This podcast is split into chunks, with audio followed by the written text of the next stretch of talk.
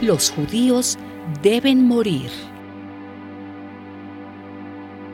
Algún tiempo después, el rey Asuero elevó a Amán al cargo de jefe de gobierno de la nación. Todos los que servían al rey en su palacio se ponían de rodillas e inclinaban la cabeza cuando Amán pasaba o cuando estaban delante de él, porque así lo había mandado el rey. Pero Mardoqueo, que ocupaba un cargo en el gobierno, no quiso obedecer esta orden. Entonces, los funcionarios del rey preguntaron a Mardoqueo por qué no cumplía la orden dada por el rey. Y todos los días le preguntaban lo mismo, pero él no les hacía caso. Entonces fueron a contárselo a Amán y cuando Amán comprobó que Mardoqueo no se arrodillaba ni inclinaba la cabeza cuando él pasaba, se llenó de indignación. Pero como ya le habían dicho de qué raza era Mardoqueo, le pareció que no bastaría con castigarlo solo a él, y empezó a pensar en cómo acabar con todos los judíos que vivían en el reino de Asuero.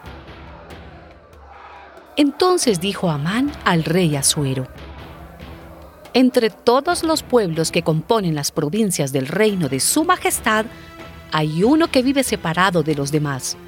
Tiene leyes distintas de las de otros pueblos y no cumple las órdenes de Su Majestad. Por lo tanto, si a Su Majestad le parece bien, publíquese un decreto que ordene su exterminio. Y yo, por mi parte, entregaré a los funcionarios de Hacienda 330 mil kilos de plata para el tesoro real. El rey le contestó, puedes quedarte con la plata. En cuanto a ese pueblo, haz con él lo que mejor te parezca.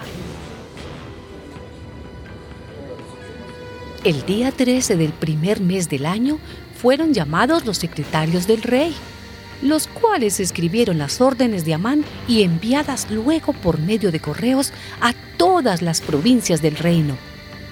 En ellas se ordenaba destruir por completo y en un solo día a todos los judíos, fueran jóvenes o viejos, niños o mujeres, y apoderarse de todos sus bienes.